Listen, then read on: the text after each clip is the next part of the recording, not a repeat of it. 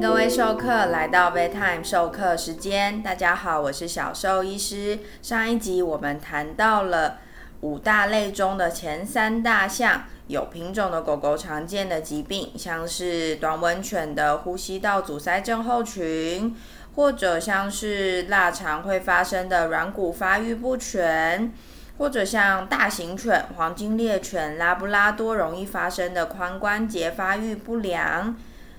那这一次呢，我们要讲的是剩下两大类，包含了眼睛相关的疾病、皮肤相关的疾病，还会介绍一些不在这五大类里面，但是也是很常发生在有品种的狗狗身上的疾病哦。那我们就开始吧。首先，眼睛疾病的部分。第一个就是角膜溃疡。其实啊，角膜溃疡最好发的品种就是我们前面有提到的短吻犬。短吻犬为什么容易发生角膜溃疡呢？大家可以想一下，这些短鼻子狗狗它们都长什么样子？通常鼻子很短，眼睛很圆、很凸、很大颗，像是八哥啊。发豆啊，英豆、西施，那他们都是眼睛大大、鼻子圆圆、嘴巴也大大的。那这些小朋友，因为他们鼻子非常短，那眼窝就会变得很浅，那眼睛就会变得很凸，甚至在眼睛周围的皮肤啊，因为皱褶，还有可能会摩擦到眼睛表面的角膜，那这都会造成眼睛很容易造成摩擦受伤，导致溃疡，甚至是。嗯，角膜穿孔的状况，而且啊，他们的眼睛因为很突出，有可能是没有办法完全闭合。像是有些八哥，他们就有可能发生在睡觉的时候眼睛是半开的，那就会在眼角膜中央的地方，因为没有办法好好的有保护，好好的有泪水去湿润角膜，就很容易发生角膜溃疡，甚至严重到穿孔的情形。那同时啊，他们假如真的很不幸发生了溃疡，比如说摩擦到、撞到，或者真的是角膜太干的情形，造成嗯角膜表面受伤，他们因为眼睛没有办法有好好的保护，也很容易造成愈合困难，然后后续就发生可能是嗯感染，甚至是直接眼睛穿孔的状况。接下来要介绍是眼睑内翻。眼睑内翻呐，常见发生的狗狗品种，就像是刚刚说的短吻犬，就是脸部皮肤皱皱的狗狗之外，还有像是沙皮狗。沙皮狗就是那种标准全身都皱到不行的那种狗。然后还有松狮犬。其实这些狗狗它们在脸部的皮褶都非常的厚，而且很多。那当它们皮褶很厚很多。聚集在鼻吻部跟眼睛周围的时候啊，这些往内翻卷的皮肤就有可能让，呃，皮肤表面比较粗的毛发去摩擦到眼睛角膜，造成角膜受伤，所以这个时候都会需要进行手术进行矫正。那在沙皮狗，甚至严重到有可能在幼犬时期就需要提早进行矫正手术。那其他狗狗有可能是长大眼睛不舒服，或者是角膜已经受伤，已经摩擦到就是可能角膜已经变黑甚至变白的状况，那才被主人发现才进行手术。那这种手术啊，它很麻烦，就是因为我刚刚说它是因为皮肤往内卷造成，所以手术的时候有可能手术会需要做一次以上、两次、三次，去在手术后才能够确认，诶，我们手术做的整形够不够多，能不能成功把眼周的皮肤给拉到正确的位置，而没有摩擦到角膜表面。那这种狗狗其实也很可怜，因为它们其实。就有一种眼睛一直有东西碰到，然后很就是很刺激、很很不舒服的感觉。那他们在眼周的皮肤也常常因为这些皱褶，然后会有皮肤炎，甚至是脏污藏在里面发生，就是那个皮一翻起来都是化脓，都是黄绿色的脓卡在那边，然后主人也很难做清理的状况。那就想到我当初念研究所的时候，我们有一阵子大概是连续三周。都在做眼睑内翻的手术。老实说，这个手术就是很花时间，然后。呃，老实说，手术费用真的很低。它就是一个皮肤表面的整形，那它很花时间，是因为术前我们一样要完完成完整的眼睛检查，然后要去确认眼周的皮肤下面要翻，那上面上眼皮有没有需要翻？那要整形要整成哪一种类型？是往下拉一点，还是往外侧拉一点好？那最讨厌其实会是。这些狗狗它们啊，就是通常个性都还蛮蛮倔强的，然后它们都很不喜欢碰眼睛，因为平常眼睛就是不舒服的，那更不喜欢我们去碰触，所以常常做检查的时候是要我们研究生就是。四五个人同时去处理这只狗狗，可能有人要负责扶它的头，有人要把它那个一只手要伸起来，一直要压住它的手，然后或者有些狗狗就是我们连三周都是遇到松狮犬，那松狮其实体型有大有小。比较小只的的话，就是通常会是女生，然后比较比较还比较乖一点。那到第三周的时候，是一只很大只的松狮狗，都是要他爸爸用扛着进诊间，然后扛着带出去的。然后像那一次我们做检查，就真的花了非常久的时间。那做完这个手术，我们觉得最好玩的就是，因为我们有点像在做人在割双眼皮的感觉。那做完之后，其实要把那个缝起来的皮肤做固定，所以都会在眼睛的周围都会有非常多的缝线。然后那一个一个的缝线，其实就很像女生戴假睫毛，而且是上下都很长的假睫毛。我们就开玩笑说，都长得很像《航海王》里面的人妖王伊瓦科夫。接下来要介绍这个是视网膜相关的疾病，叫做渐进性的视网膜退化 （PRA）。那这个疾病啊，它比较常发生在腊肠、可卡、贵宾、拉布拉多。那这个疾病是由染色体隐性遗传导致，所以在近亲繁殖啊，会大大增加这个疾病的遗传风险。它会让狗狗的视网膜是渐进性的退化，最终是导致失明。那会说是渐进性退化，但是其实当主人发现的时候，已经是完全看不见。就是他发现狗狗开始会撞墙，找不到主人，找不到东西吃，找不到水喝的时候，才会带来就诊。那因为它是视网膜逐渐的退化，其实这个就是没有药可以医治的疾病。那可能嗯后半生都是要在看不见的状况下学会怎么好好生活。好，接下来要介绍的是青光眼，跟人一样哦，狗狗它们也会有青光眼。那青光眼的意思就是，当你的眼压高出正常范围，除了会造成眼睛结构的损坏之外，眼压很高也会造成失明，因为它们会造成视网膜那边视神经的损坏。那好发的品种会是柴犬、可卡犬、黄金猎犬。那发生青光眼的时候啊，可能可以看到狗狗就是眼睛是蛮不舒服的，然后眼睛会很红，或者是角膜变得很白，眼睛变得很大颗。那不管怎么说，其实很可怜，就是在人啊，如果发生青光眼，可能眼压高到三十四十的时候，其实人就会头很痛，也就很不舒服。那个时候就会赶快去做检查，赶快开始点药控制，甚至进行手术。所以人其实可以在很早期就开始进行青光眼的控制，但是在狗狗被发现的时候啊，常常眼压是非常惊人，是六十七十这些数字，其实很快他们的眼睛就看不到。所以其实主人带来做检查的时候，常常已经是狗狗已经完全失明的状况，才被发现它有青光眼。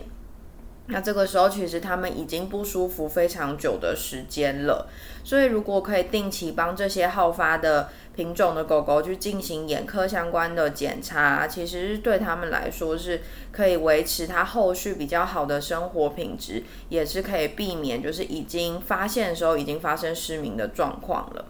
那在这几年呢，台湾就是养柴犬的人非常多。那柴犬是很可爱，但是它们呃真的是好发青光眼的品种。那在日本前几年呢，其实他们在很盛行饲养柴犬的时候，他们也有发现这件事情。不过在这几年，他们也开始发现，在日本的可卡犬呢，也越来越多有早期青光眼发生的可能，所以他们也开始注意，就是是不是嗯发生青光眼跟他们的就是近亲繁殖有很大的关系。那再来就是白内障，白内障在人啊，其实蛮常发生的，因为人现在都活得非常非常的老，就是可能到了六七十岁以上就开始慢慢有水晶体里面结构发生细胞排列的异常，所以我们就会人就会进行门诊手术，就是你坐着不用到全身麻醉就可以进行白内障手术。那狗狗它们也是有白内障哦，那。发生白内障好发的品种也是，嗯，我刚刚说到的青，在日本这几年常发生青光眼的可卡犬，那在台湾很常发生的是贵宾跟比熊，尤其是台湾这几年饲养贵宾的人非常非常的多，就是玩具贵宾或是迷你贵宾，那他们也确实在世界各地的研究都显示说，他们大概平均在六岁。左右就会有白内障的发生。六岁是一个狗狗，大概是青壮年，还没有进入老年就会发生喽。那狗狗它们呢，虽然不需要像我们地球人一样能够读书写字，但是视力对他们来说也是很重要。所以当白内障发生的时候啊，就是在严重的情况下是会阻碍视力。那会有人说，那没关系啊，白内障的话，那就去做手术嘛。但很讨厌是我刚刚说到，人是门诊手术，不需要全身麻醉。那术后照顾的话，也比照顾狗狗要来的轻松。如果狗狗他们要进行白内障手术，第一个就是他们会需要做全身麻醉，他们没有办法就是像我们人是醒着就可以进行手术，这是第一件事情。那第二件事情就是他们的术后照顾比人要复杂的多。因为他们术后发生眼睛发炎的机会就是比人要来得高，所以他们术后会非常需要主人频繁的帮他们点药，跟频繁的回诊进行检查。但一个不小心都有可能让，呃，辛苦的照顾还有手术啊都前功尽弃，最后还是失明的。所以，呃，假如他们真的是，比如说他们的爸爸妈妈就是白内障很早期就发生的族群，那他们。就是，假如养到这样的一只狗狗，你可能就要需要很提早去帮它定期进行眼科的检查喽。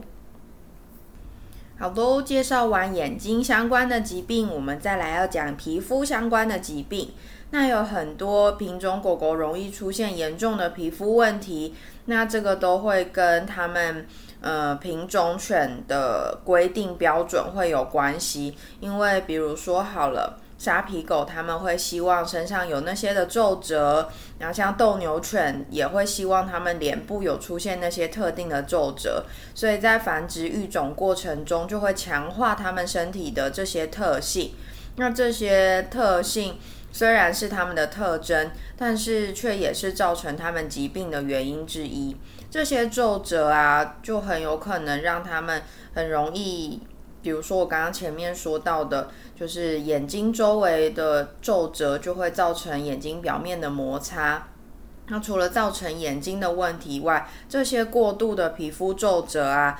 呃，会造成清洁上的困难。那除了在脸部会造成脏东西藏污纳垢之外啊，在身体其他部位也会有过度皱褶的发生。那面部皱褶就比较容易发生在我刚刚说的短吻犬，比如说，嗯，八哥、英斗、发斗、北京犬、波士顿梗，那它们是有可能，比如说在鼻子上面的皮褶啊，眼睛下面的皮褶一掀起来，里面都是满满的脓，然后那边的皮肤状况都很差，可能是发红，然后甚至是溃疡的状况。那尾部的皱褶，或者是唇皱褶、腿部内侧的皱褶，还有它们就是指尖的皱褶啊、腋窝那边的皱褶，都很容易造成就是闷热，然后引发后续的皮肤炎或者是皮肤感染相关的问题。那异位性皮肤炎，或者是有人认为是遗传性的过敏，那在某些品种也很容易发生。这些都会严重影响到他们的生活品质。这最有名的就是西高地白梗，他们真的是就是很容易年纪小小，然后全身的皮肤状况却非常的糟，严重的发红、发痒，甚至痒到抓到毛都长不出来。那除此之外，还有像沙皮狗啊，还有德国狼犬、八哥。可卡犬这些也都是常发生皮肤严重的异位性皮肤炎的狗狗。那除此之外啊，那些耳朵被培育的非常长的狗狗，像是可卡犬或是巴吉度，因为它们的特征就是耳朵是盖耳。然后是长的，那在培育的过程中，它们的耳朵越培育越长。那越长的耳朵其实越容易造成耳道感染，因为覆盖被盖住的耳道啊，会让里面非常潮湿，而且耳道里头是闷热的。那这些都是细菌、酵母菌，就是完美的温床，所以。这些狗狗可能长期都有耳道发炎的问题，这其实都是让它们非常不舒服，甚至有可能丧失听力的。那在沙皮狗则是因为它们的皮肤的呃皱褶，还有培育的过程中容易发生耳道过窄的情况，那也会容易导致耳部的感染，那甚至会需要进行耳道相关的手术进行矫正。除了前面我们跟大家分享的这五大类疾病之外啊，还有其他许多特殊的疾病，这边也跟大家分享一下喽。那第一个就是心脏疾病，那大家就会想说，诶，很多狗狗都被说就是心脏疾病的高风险群，像是马尔济斯啊，应该几乎每个兽医师都会跟你说，诶，他们很常发生心脏病哦，都要年纪轻轻就要定期进行心脏检查。怎么前面五类都没有提到呢？那是因为啊，心脏疾病其实都是高度怀疑跟遗传相关，但是啊，高度怀疑归怀疑，并没有研究是可以完整去论证，因为心脏疾病常常是多基因遗传，也就是说，嗯，会受到很多的因素去控制，很多个基因位去控制，才会造成这些疾病。所以只能说是高度怀疑，需要特别注意喽。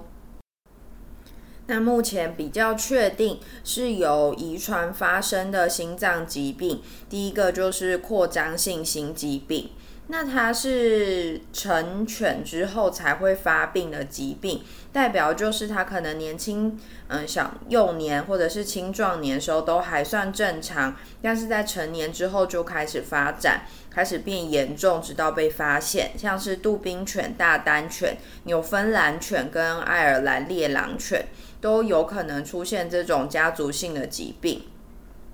那它跟品种会被认为是高度相关，是因为目前已经蛮确定它是由某个基某一个呃基因突变导致。那像在杜宾犬已经确定是因为体染色体显性遗传。那甚至啊，在欧洲，因为他们为了育种近亲，然后最后导致发现，在欧洲有百分之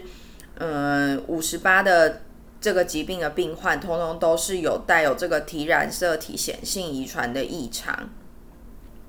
那另外一个也很很常听到的是遗传性心律失常性右心室型疾病，叫做 ARVC。那这个疾病啊，听起来名字很复杂。那它是在全狮犬很容易发现的一个体染色体的显性遗传导致的家族性。的遗传疾病，那全狮犬或者是我刚刚提到的这几种已经确定导致这两种心脏疾病的，都是大型犬、巨型犬。老实说，在台湾比较少见，所以大家可能比较少听到。那台湾很常养的马尔济斯啊、雪纳瑞啊、吉娃娃、贵宾、博美这些啊，其实也都很容易在我们临床。看诊的时候发现，诶，他们很年轻，可能就有心脏疾病。那这些疾病到底有没有可能跟他们的爸爸妈妈、爷爷奶奶也带有心脏疾病相关？老实说，现在是很难去做证实，因为刚刚有听到说，因为很多心脏疾病都是多基因遗传，本来就很难去做确认。但是在这几种嗯，台湾常见的小型犬种，确实就是心脏疾病的好发族群。他们可能在很年轻，可能四五岁就开始有很大的心杂音，甚至在很年轻就开始出现早期心衰竭的症状。所以，其实能够定期帮这些。小型犬有品种的狗狗进行健康检查，让兽医师听听看它心跳的声音，甚至去拍 X 光，去看一下心脏的外观有没有明显的变化，都是能够早期发现这些心脏疾病的好方法哦。除此之外，还有遗传导致的肾脏疾病、血液学疾病，像是血友病；神经系统相关的疾病，像是查理斯王小猎犬的脊髓空洞症。德国狼犬、边境牧羊犬的癫痫，还有免疫系统疾病、内分泌系统疾病。再来，嗯，我们人都蛮害怕的，就是肿瘤。其实，在某些品种的狗狗也被认为在某些类型的肿瘤罹患的风险是增加的。但是啊，刚刚提到这些很多疾病，其实都是多因素导致，所以非常难去确认到底是不是完全由遗传相关。那某些特殊的疾病啊，可能已经蛮明确是有研究去做确认，但是到底你想要养的这个犬种，你看中的这只小狗狗，到底有没有带源这些疾病呢？老实说，其实没有办法直接就告诉你，没有什么检测是能够直接告诉你说，诶，这个小朋友他到底。会不会在未来发生什么疾病？即使现在已经有之前说到的基因检测，但是这只是针对我们已知的特定疾病去做基因的筛检。那其他，比如说我说的多因子导致、多基因位导致的遗传疾病啊，或者是其他还没有研究确认的遗传疾病，其实都还是要特别留意。所以，假如真的很想要养有品种的狗狗，能够做什么事呢？其实很简单，你在饲养前可能要知道他的爸爸妈妈、爷爷奶奶，甚至是在网上第三代、第四代的直系的亲属，还有他同胎的兄弟姐妹、叔叔伯伯、阿姨之类的，有没有罹患什么样的疾病？他们家族会不会是某个疾病的高风险族群？再来就是。你在饲养它的时候呢，在照顾它的整个狗生，都需要去了解它现在的健康状况是如何，现在是不是开始心脏出现问题、肾脏出现问题，这些都可以透过年度的健康检查去做确认哦。我们花了两集的时间认识品种狗狗容易发生的疾病，那在下一次开始，我们就要来认识品种猫咪容易发生什么疾病喽。我们人类啊，进行猫咪的育种，大概会是这一百年左右发生的事情。相较于狗狗，其实晚非常非常多哦。所以，猫咪的品种啊，大概是在这几年开始有越来越多新的品种猫咪诞生在这个世界上。那这些可爱的小朋友，他们到底容易罹患什么疾病呢？就让我们下一次来看看吧。